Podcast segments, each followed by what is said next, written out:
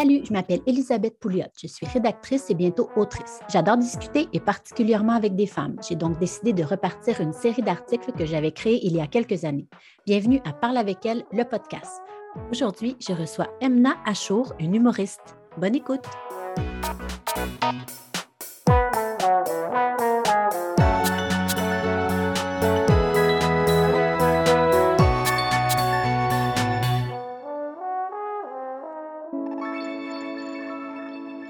Bonjour Emna, merci d'être avec moi aujourd'hui. Merci beaucoup Elisabeth pour, euh, ben, pour l'accueil. Emna Achour, c'est une humoriste euh, et je dois mentionner qu'on ne se connaît ni d'Ève ni d'Adam, donc je me sens d'autant plus choyée qu'elle a accepté de participer à mon podcast ce soir. Donc, euh, allons-y. Emna, dans quel genre de milieu tu as grandi puis tu étais comment quand tu étais jeune?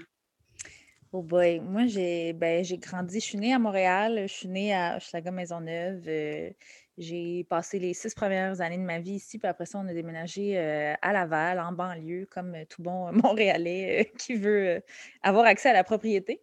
puis ben, j'étais très, ben, je le suis encore, j'étais très curieuse, très facilement émerveillée très facile comme enfant, je pense. Je ne sais pas ce que mes parents diraient, mais j'étais très à l'écoute, j'écoutais les consignes, je dérogeais pas aux règles beaucoup. Euh, j'étais très studieuse à l'école aussi, la, la bolique que tout le monde veut se mettre en équipe euh, pour avoir des meilleures notes, mais qui font rien finalement. C'est moi qui se mettais en équipe. Euh, puis c'est ça, j'ai pas eu de crise d'adolescence, j'ai pas fait de fugue, j'ai pas, j'ai jamais vraiment tenu tête à mes parents. Respectais leur autorité. Euh, puis, mes parents n'étaient pas très riches, comme toute famille euh, immigrante. Là, sont arrivés quelques temps après, avant ma naissance euh, seulement. Là, mon père est arrivé en 85, ma mère en 89, puis je suis née en 90. Donc, on a appris à connaître le Québec un peu ensemble, entre deux changements de couches. Puis c'est ça, on n'a jamais été très fortunés, mais je veux dire, je ne l'ai jamais, jamais senti. Là, j'ai eu ce privilège-là de, tu sais, j'ai jamais manqué de rien, même si en coulisses, ben, mes parents rushaient un petit peu avec l'argent. On habitait dans des appartements toute, ma, toute ma jeunesse. Puis après ça, quand ma mère est tombée enceinte de ma petite sœur, c'est là qu'on a fait le grand saut à la, en banlieue pour vivre dans une plus grosse maison. Mais j'ai eu une très belle enfance, là, je ne peux pas me plaindre. OK.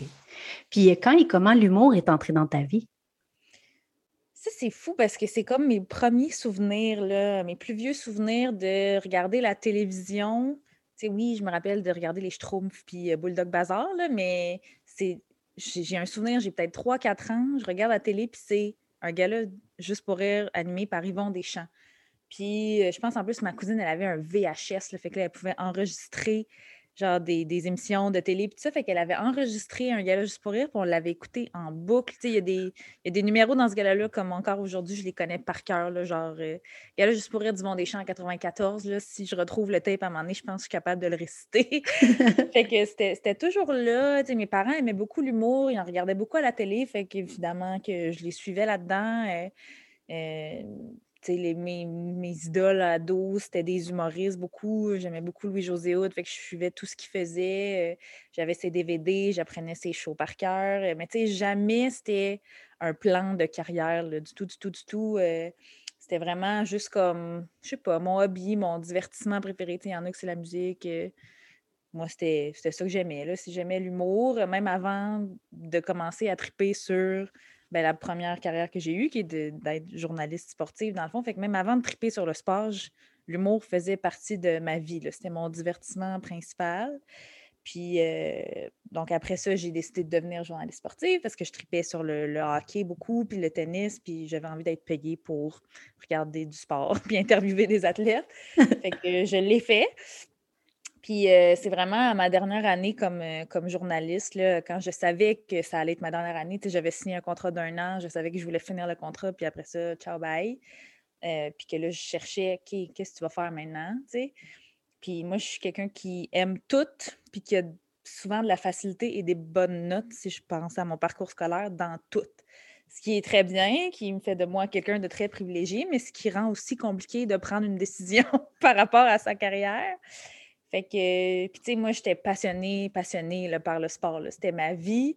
Puis là, ça ne l'était plus trop. J'avais envie de changement, j'avais envie de changer d'air. Fait que là, je me rappelle m'être dit, là, il faut que tu trouves quelque chose qui te passionne autant que le sport, sinon plus. Puis là, je cherchais, je cherchais. Puis, tu sais, j'aurais pu être prof de français au secondaire, puis j'aurais été très heureuse, tu sais, mais j'étais comme, il me faut quelque chose, il me faut un défi. Parce que moi, je venais d'être journaliste sportive, là, je couvrais le Canadien de Montréal. Personne pensait que je réussirais à faire ça. Fait que dans ma tête, un peu naïvement, tout était possible. puis j'étais comme, tu as la chance, tu as une page blanche devant toi. Là. Tu recommences à zéro, peu importe. Fait qu'est-ce que tu veux faire? Le milieu des arts, la scène, euh, j'avais un peu mis mon côté artistique de côté euh, quand je suis devenue journaliste parce que j'avais juste plus le temps. Mais moi, j'ai dansé toute ma vie. Euh, et j'aimais ça, j'aimais la musique, j'aimais le chant, la, la danse, tout ça. Le théâtre, je voulais reconnecter avec ça. Je réfléchissais à un métier artistique. Puis là, on dirait que j'ai comme eu un déclic de Hey, l'humour, là, tu as toujours aimé ça. Tu connais sûrement plus l'industrie de l'humour que tu connais le sport dans lequel tu as travaillé dans les dix dernières années. Pourquoi pas? Mais moi, ce que je savais de l'humour, c'est que pour faire de l'humour, ce qu'on m'avait, ce qu'on m'avait dit, ce que j'avais entendu dans une entrevue genre de Rachid Badouri quand j'étais ado, c'était faut faire l'école de l'humour, puis l'école de l'humour, ça coûte 15 000 Puis là, sais, 15 000 quand tu es ado, c'est 15 millions de dollars. Il y avait comme aucune chance que je fasse ça. Fait que dans ma tête, c'était tellement loin et inatteignable. Mais là, j'avais 28 ans. J'étais comme, hey, je vais essayer, puis je vais le trouver, l'argent, s'il faut. J'avais compris que c'était possible de faire un prêt à la banque, là, ce que je ne savais pas quand j'étais ado. Fait que je m'étais dit, let's go, j'essaye. Fait que j'ai fait les auditions de l'école de l'humour sans trop comprendre quoi que ce soit de comment ça fonctionnait. Juste, j'aime ça, je pense que je suis drôle. Euh, j'ai été refusée deux années de suite. moi, je suis très scolaire, très studieuse. Fait que là, moi, dans ma tête, c'était impossible que je commence à faire de l'humour si j'avais pas la scolarité, si j'avais pas fait les cours. Puis les gens me disaient, ben va faire des open mic, va te pratiquer. Puis je disais, t'es-tu malade? Moi, je vais monter sur scène avant qu'on m'aille appris comment ça marche. Mm-hmm. Puis là, même les profs, les juges à l'école de l'humour, quand je leur ai dit que ben, à mon audition, j'avais jamais pratiqué ça avant sur scène, ils étaient comme, ouais, mais c'est parce que ça sert à ça aussi, des open mic, tu pratiques, puis après ça, tu viens faire l'audition. Ouais. Ah, j'aurais peut-être dû faire ça. Fait que je l'ai essayé deux fois, j'ai pas été prise. Euh, j'étais un peu fâchée, amère, aigrie, mais après ça, je me suis dit, tu veux-tu quand même faire ça? Puis j'étais comme, ouais, ça me tente quand même de l'essayer. Fait que j'ai fait là, prends ton courage à deux mains, relève-toi les manches, puis essaye de comprendre comment ça marche quand tu n'es pas prise à l'école de l'humour, puis c'est quoi les étapes. Fait que me suis mis à étudier, encore une fois, de façon très scolaire, euh, comment ça fonctionnait. Puis, je veux dire, là, ça va bien, puis je suis chanceuse, puis je suis très, euh, je suis très fière d'avoir réussi à le faire sans m'endetter de 15 000 Mais tu sais, j'ai quand même, j'ai vu qu'il y avait des cours du soir qui se donnaient à l'école de l'humour, des cours ouverts au public, à tout le monde, comme un cours du soir à l'université. Là, tu payes 500 puis tu fais une session. Euh, puis c'était quand même important pour moi d'avoir au moins des bases que j'ai pris un cours d'écriture, puis j'ai pris un cours de comme présence scénique. Puis je savais là, que j'allais rencontrer du monde, que j'allais commencer à, me faire des amis dans le milieu, à comme mieux comprendre comment ça allait. Puis c'est exactement ce qui est arrivé. Puis ça, ça fait deux ans maintenant. Wow. Fait que tu as comme été autodidacte finalement, tu es allé par toi-même. Euh. Oui, vraiment. Euh, tu sais, c'est ça. J'avais peur, j'étais tétanisée par la peur parce que ah, j'aurais tellement voulu faire l'école puis avoir la preuve que oui, t'es pas une imposteur, tu une, es une humoriste, mais j'ai comme, tu sais, je le voyais bien, mettons, Arnaud Soli, euh, que j'aime beaucoup, euh, que lui, il n'a pas fait l'école, tu sais, Christine Morancy, elle n'a pas fait l'école non plus, puis, tu sais, il y avait de plus en plus d'exemples comme ça de gens qui n'avaient pas eu besoin de passer par là. Tous des gens qui ont fait les cours du soir, par contre. Fait que là, j'étais comme, ah, il y a une petite tendance ici. Fait que, puis, aussi, euh, c'est très banal, mais moi, ça m'a vraiment aidé. Je me suis claquée. Je suis arrivée quand même tard dans le hype du, euh, du, podcast de Mike Ward. Mike Ward sous écoute. Mike Ward qui est très respecté évidemment dans l'industrie, mais qui n'était pas particulièrement mon humoriste préféré. C'est pas trop mon genre d'humour. Mais je savais qu'il faisait un podcast, que le principe c'était juste deux invités, deux humoristes, puis jasaient d'humour. Puis là, j'étais comme, ça, c'est comme aller à l'université. Là, c'est comme je vais apprendre. Je vais... Fait que j'ai tout écouté les épisodes. Je pense j'en avais comme 200 là, à rattraper.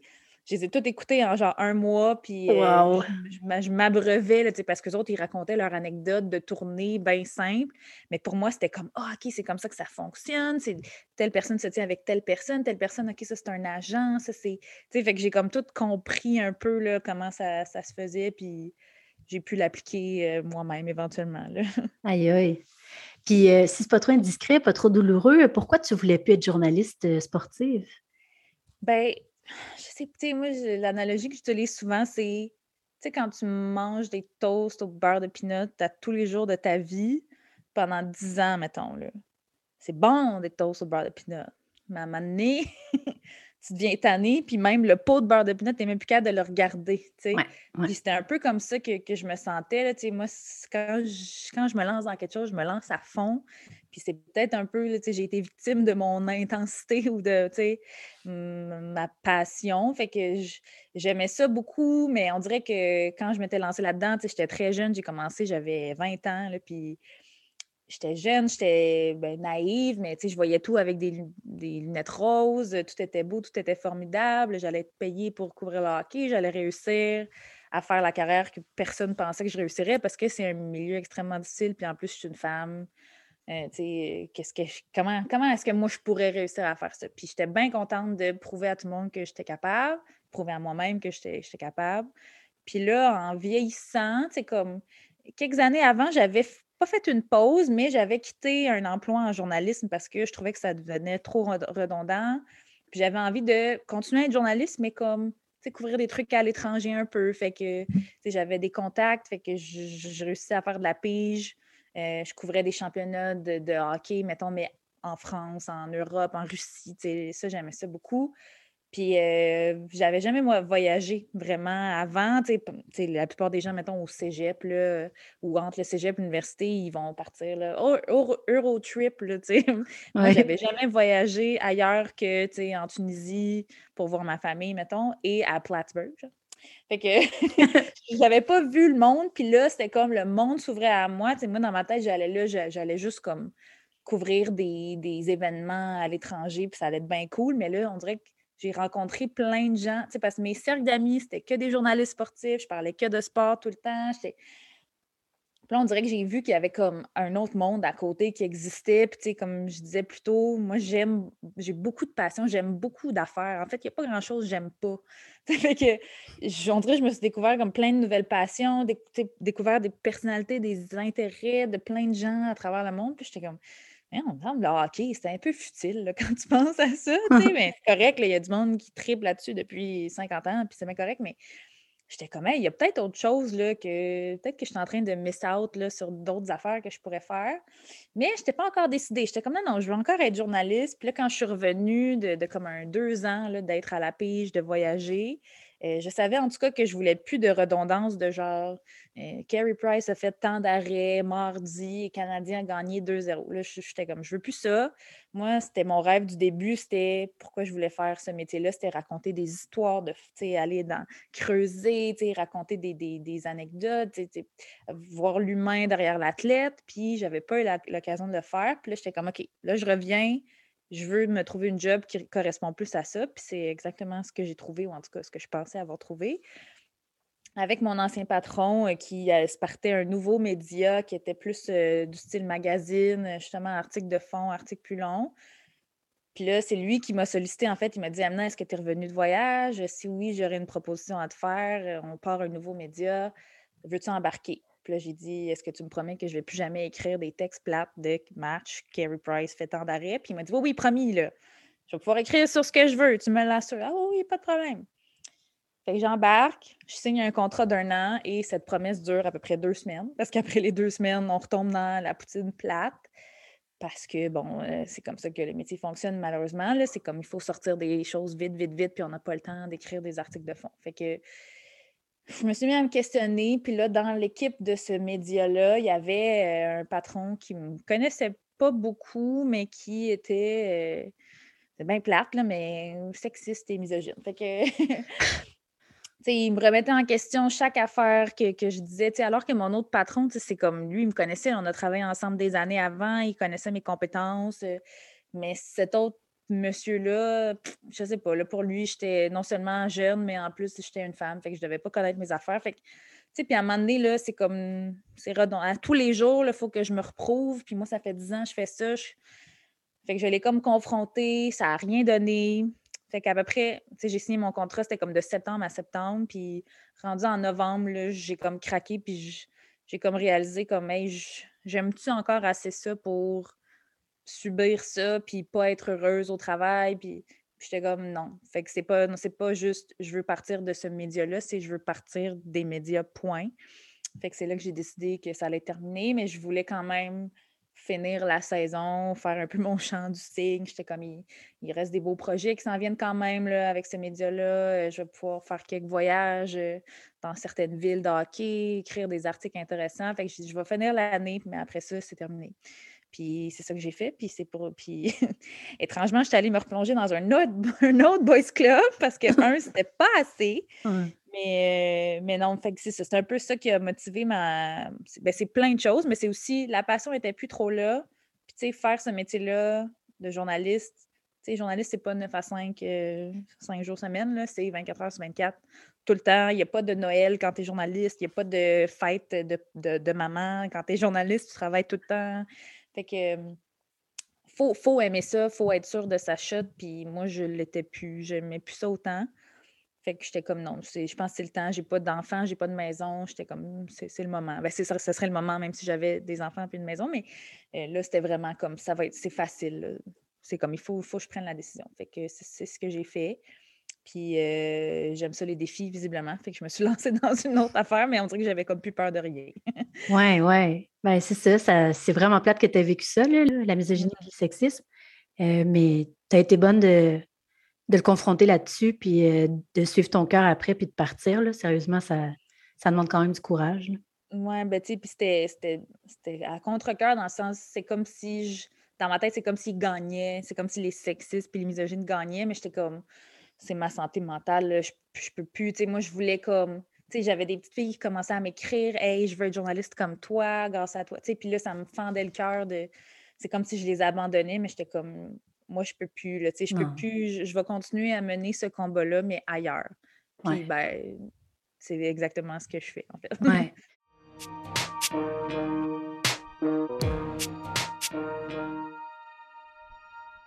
Fait que c'est quoi tes projets actuellement? Là, tu travailles sur quoi? Je pense, que tu fais, euh, tu participes à des émissions de radio, tu fais toutes sortes de trucs.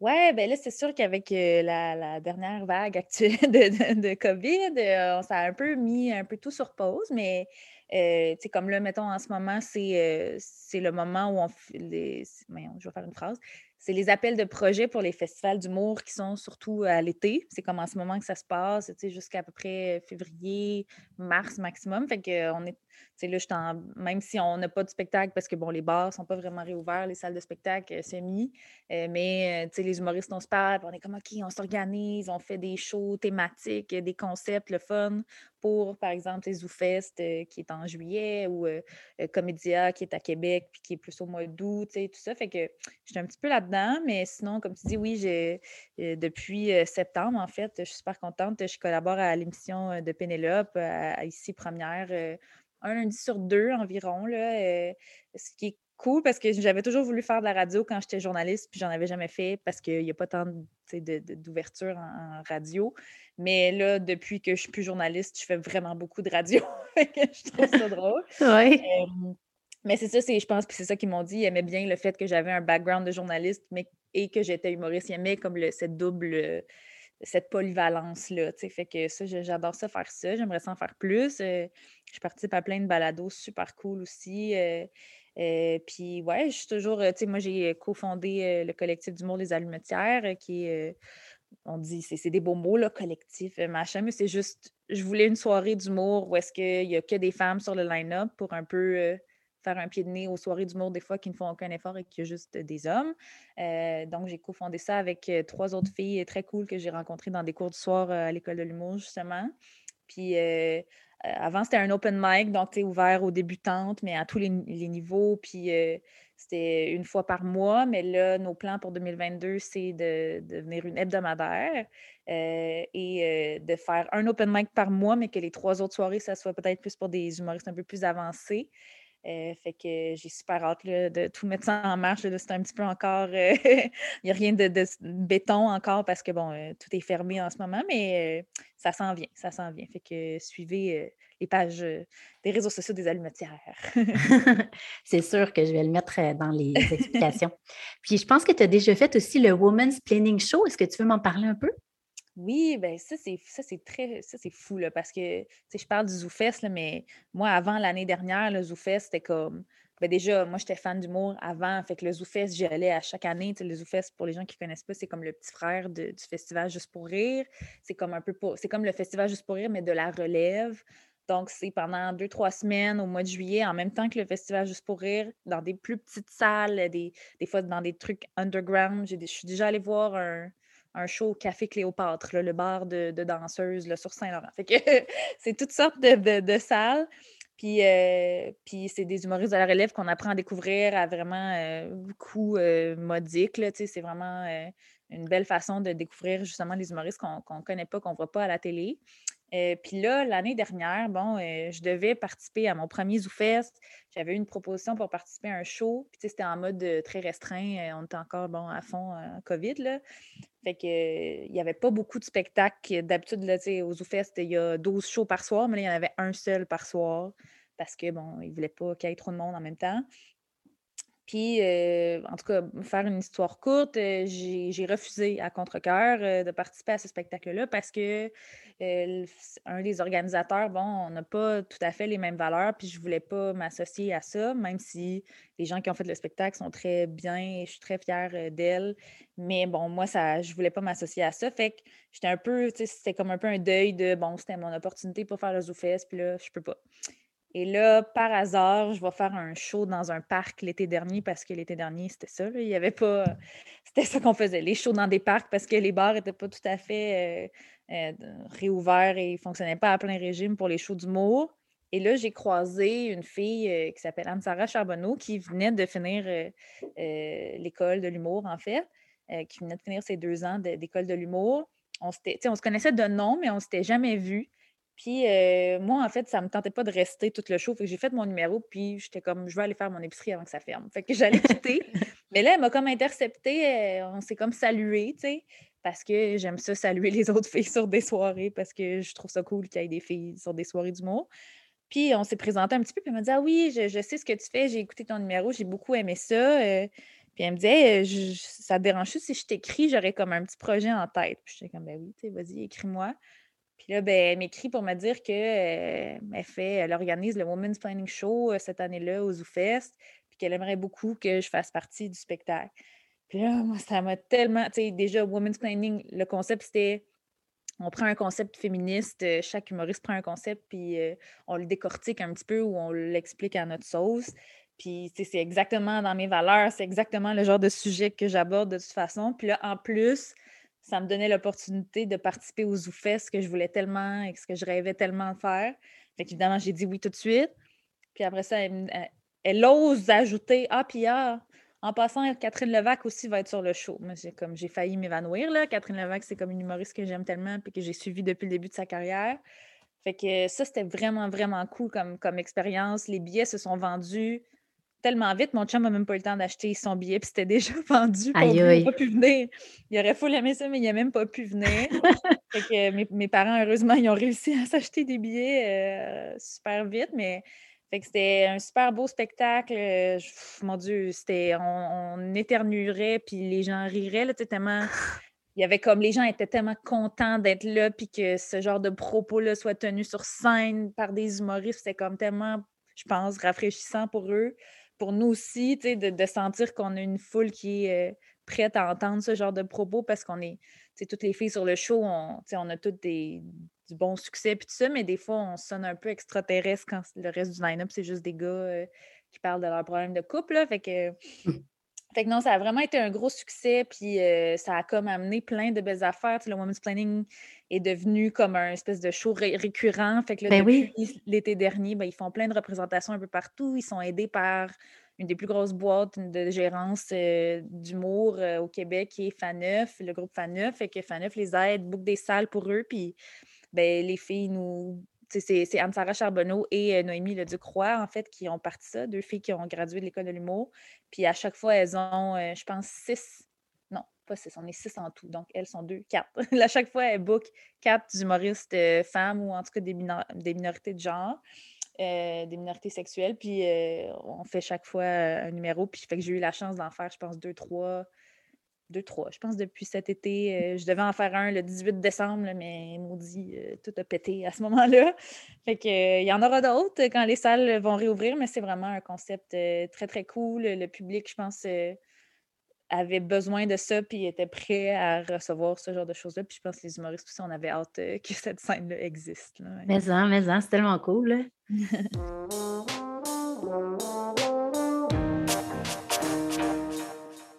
Tu m'en as parlé un petit peu euh, de la partie, une des parties. Je, vais te poser la question quand même. Euh, c'est comment d'être une femme euh, racisée en humour au Québec? Tu me parles beaucoup depuis tantôt que femme, comme on, on doute on le voit, c'est plus difficile. D'autant plus femme racisée. Est-ce que tu aurais quelque chose à dire là-dessus? Ben, être une femme racisée en humour, c'est ben, qu'il n'y en a pas, en fait. c'est même pas. Euh, c'est la solitude, parce que, bon, on n'est pas beaucoup de notre gang, mais il y en a quelques-unes. Je veux dire, j'ai quand même commencé. Euh, euh, mais les, une des premières scènes qui m'a donné ma chance, ça s'appelle le, bad, les Bad Boys du Rire, qui sont organisés par des gens de, qui viennent de la diversité eux-mêmes. Euh, beaucoup de personnes, euh, il y a des personnes haïtiennes, il y a des maghrébins là-dedans, il y a des arabes, moyen-orient, bon, d'un peu partout. Fait qu'évidemment que je me sentais très bien sur cette scène-là. Euh, qui, surtout en plus qui ont commencé à organiser, je pense que c'était une fois par mois, les Bad Girls du rire. Donc, j'ai rencontré plein de femmes humoristes dans ce contexte-là, des femmes de la diversité aussi bon, éventuellement, je me suis un petit peu détachée du, truc, même si je trouve que c'est très noble et tout ça, parce que, bon, je I didn't see eye to eye avec les organisateurs, mais j'ai gardé contact avec les humoristes que j'ai connus là, parce que c'est vraiment des, gens super cool, puis des gens à qui je peux m'identifier. Mmh mais bon, j'avoue que je me souviens pas la dernière fois que j'ai été en même temps en show avec une autre femme humoriste de la mmh. diversité. Ça fait On n'est pas beaucoup. c'est quand même les métiers artistiques pour les immigrants de deuxième génération, c'est pas très valorisé. Fait que c'est. Je pense que c'est juste symptomatique de dans quel genre de société qu'on évolue. Fait que pour moi, c'est plate, mais ça viendra, je pense, plus on sera de un peu tête folle euh, qui déroge des plans de nos familles respectives. Euh, mmh plus, puis plus on va faire place à des personnes issues de la diversité, disons, dans les médias plus traditionnels, à la télé, euh, je sais pas, moi, dans les écoles de théâtre, plus, plus il y en aura, ben, plus je pense les gens vont oser faire des métiers artistiques, même si c'est pas ce que nos parents nous disent de faire parce que, bon, ils sont pas parce qu'ils nous aiment pas, mais parce qu'ils ont extrêmement peur pour nous. Euh, ils savent que c'est des métiers précaires, puis ils savent qu'on n'a pas tant le luxe de, de se planter comme Julie euh, de Saint-Lambert, euh, que c'est ses parents qui payent son loyer, par exemple. j'ai fait une grossière exagération et généralisation, mais c'est un petit peu ça quand même. Là. moi, mes parents n'auraient jamais voulu que je fasse un métier artistique. C'est vraiment parce que j'avais 30 ans puis que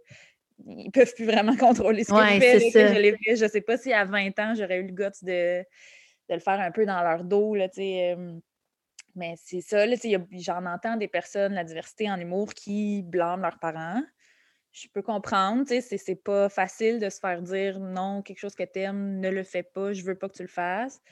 Soit médecin ou ingénieur à la place, c'est pas le fun à se faire dire, mais moi, à chaque fois, ce que j'ai envie de répondre, c'est mais essayons de réfléchir à pourquoi nos parents pensent ça. nos parents, ils regardent la télé puis ils voient personne qui nous ressemble à la télé. Fait qu'ils ont peur pour que leur enfant n'ait jamais de job. C'est un peu ça, de la crainte. Fait que, fait que, fait que non, moi je dis, euh, c'est sûr, c'est, ça prend des personnes blanches et des personnes en position de privilège qui donne des chances aux personnes de la diversité. Ça prend des personnes de la diversité qui osent paver la voie, puis qui après ça, ils tirent d'autres gens avec eux autres. C'est un peu c'est un petit peu comme ça que ça, ça fonctionne. J'ose espérer, ben, en tout cas, moi, les échos que j'ai puis qui me touchent vraiment beaucoup à chaque fois, il y a certains spectacles des fois où est-ce qu'il y a des gens qui m'attendent, des, des, des, femmes issues de la diversité qui sont comme c'est la première fois que quelqu'un dit quelque chose sur scène puis que je peux relate, là, tu sais, puis mon show, c'est pas genre 100%, euh, tu sais, je parle de mes origines puis tout ça tout le temps, mais c'est juste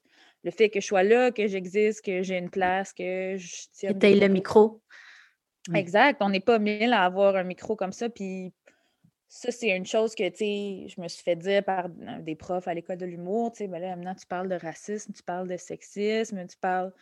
Bon, prends, tu vas t'aliéner du public là, en faisant ça. Tu essaies d'être plus universel. Puis, j'étais comme, là, j'ai 30 ans. Je n'essaierai pas d'être universel. Là. Non, je, non, non, Je veux pas plaire à plein de monde puis faire du cash. Moi, je veux j'avais une tribune avant, là, je le sais comment ça marche une tribune. J'avais mes textes étaient publiés, étaient lus par des centaines et des milliers de personnes, mais je parlais de choses insipides comme des buts puis des passes. Puis là, je me suis dit, là, j'ai la chance d'avoir une autre tribune, d'avoir un micro. On n'est pas beaucoup avec la face que j'ai à avoir ça. Fait que je veux parler de sujets euh, ben, qui me tiennent à cœur, puis euh, qui peuvent peut-être changer des mentalités. Puis puis après ça, on m'a dit, ouais, mais là, tu te mets trop de pression. Tu veux euh, parler, tu veux représenter, tu veux, tu sais, fais-le pas pour ta communauté. Ce métier-là, fais-le pour toi. Puis j'étais comme, mais, évidemment, le prof était blanc, là. Fait que ça, je, comprends, mais en même temps, je pense que tu comprends pas c'est quoi être une personne à diversité avec une tribune. C'est pas. Puis, je veux dire, il y a des gens, tu sais, sans nommer de nom, il y a des gens qui sont dans l'œil du public, puis qui sont de la diversité, puis qui refusent de parler des enjeux ce qui est correct, là, je les obligerai jamais. Peut-être juste qu'ils sont pas bien informés, qui ont peur de se mettre le pied dans la bouche, puis c'est peut-être tant mieux s'ils ne parlent pas trop d'enjeux, par exemple du racisme, s'ils ne sont pas à l'aise de le faire.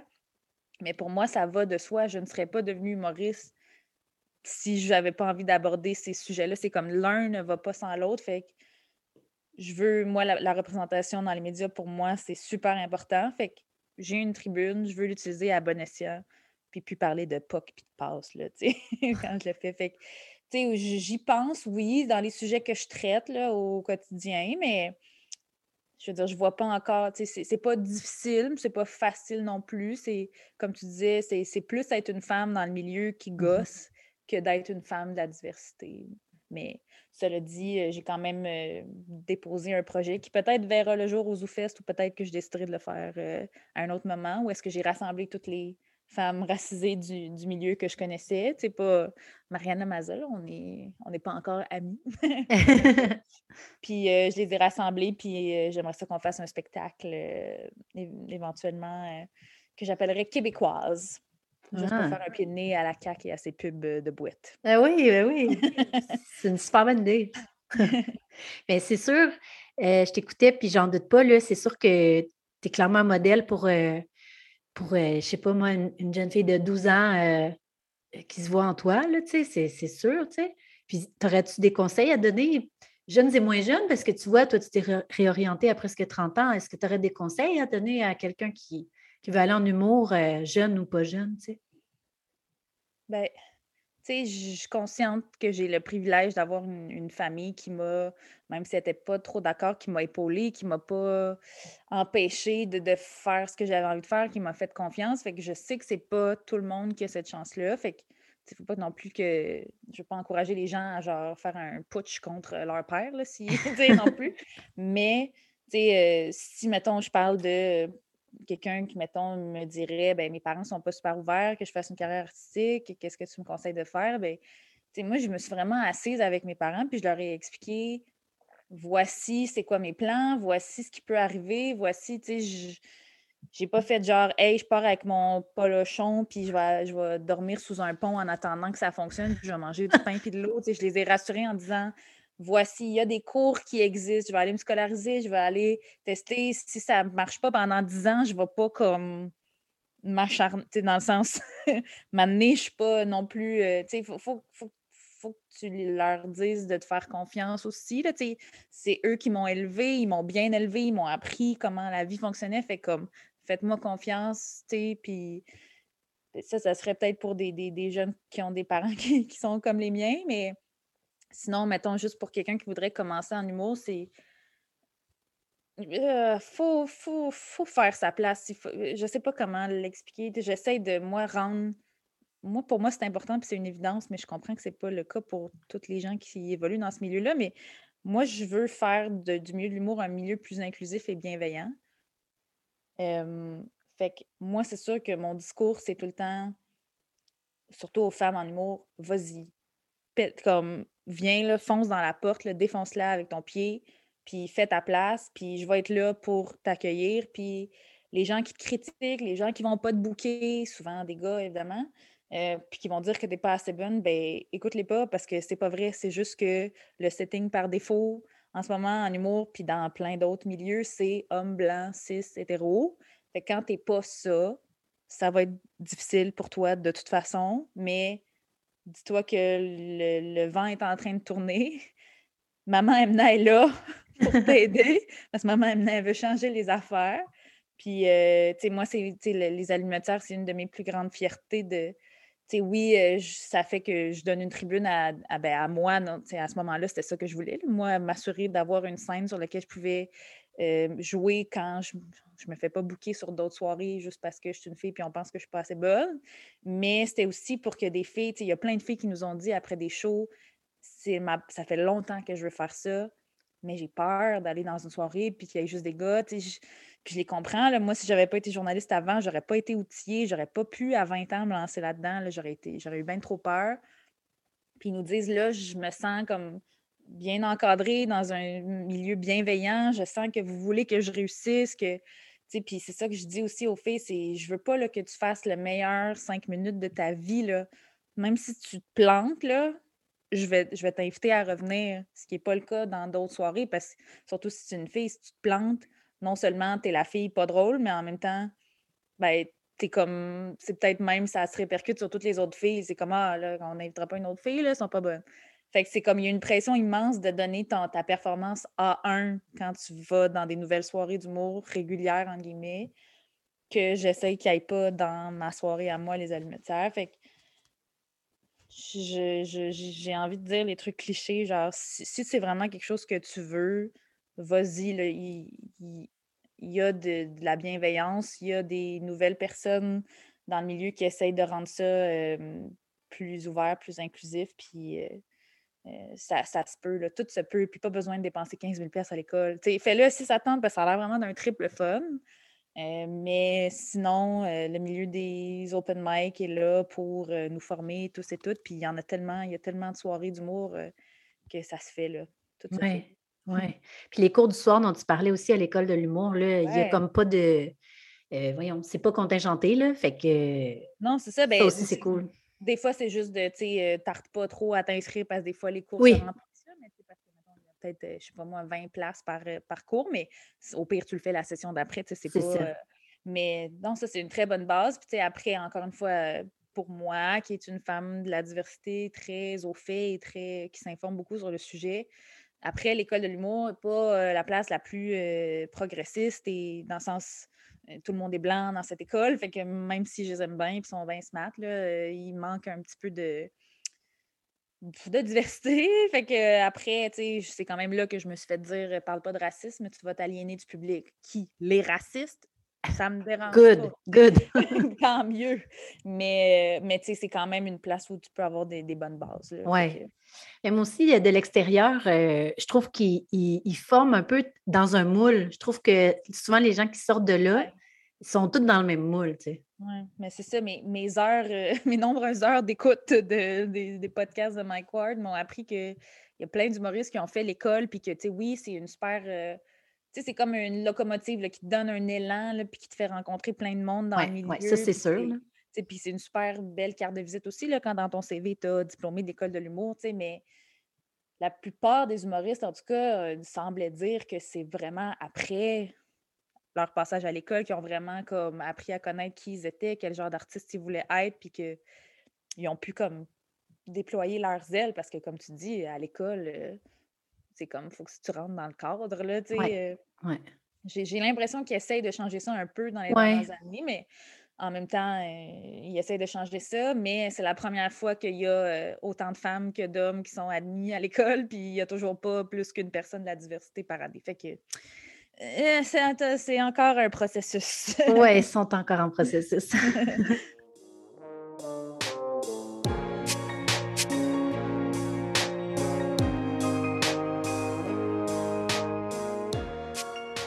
Euh, en terminant, je t'avais demandé d'y réfléchir un petit peu. Euh, sur qui aimerais-tu mettre le spotlight? Moi, je voulais le mettre sur toi aujourd'hui.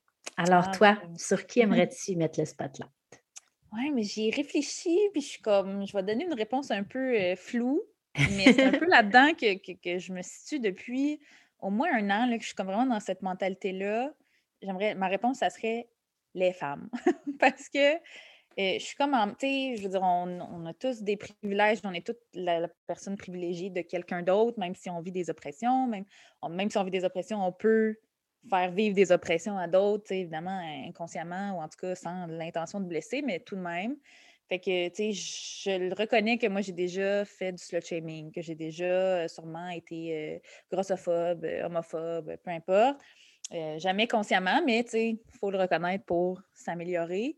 Puis depuis à peu près un an, je sais pas, en lisant sur le sujet, puis en m'informant, j'ai comme décidé que je donnais un break aux femmes, puis que je parlais plus en mal des femmes, puis que je gardais mon esprit 100% ouvert et que je démontrais mille fois plus d'empathie aux femmes.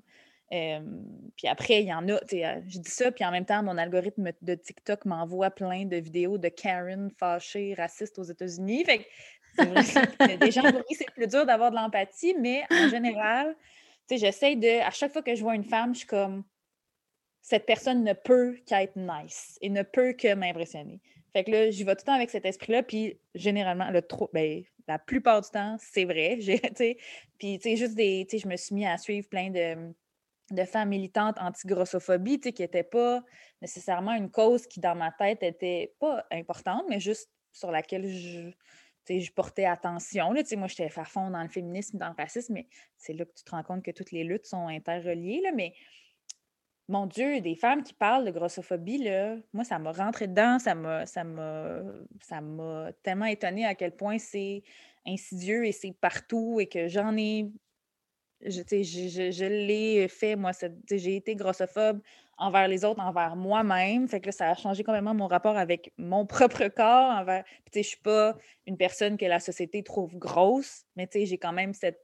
Euh, après, tout le monde a euh, la, façon de, se regarder et, ses propres complexes, mais fait que j'ai beaucoup, j'ai énormément d'empathie. Ben, l'empathie, c'est un peu comme le mot qui me définit dans la vie, là, mais euh, puis il faut avoir de l'empathie envers les hommes aussi. je veux dire, euh, le patriarcat ne fait pas que des victimes femmes, mais, mais là, mon focus, c'est sur les femmes. J'ai envie qu'on.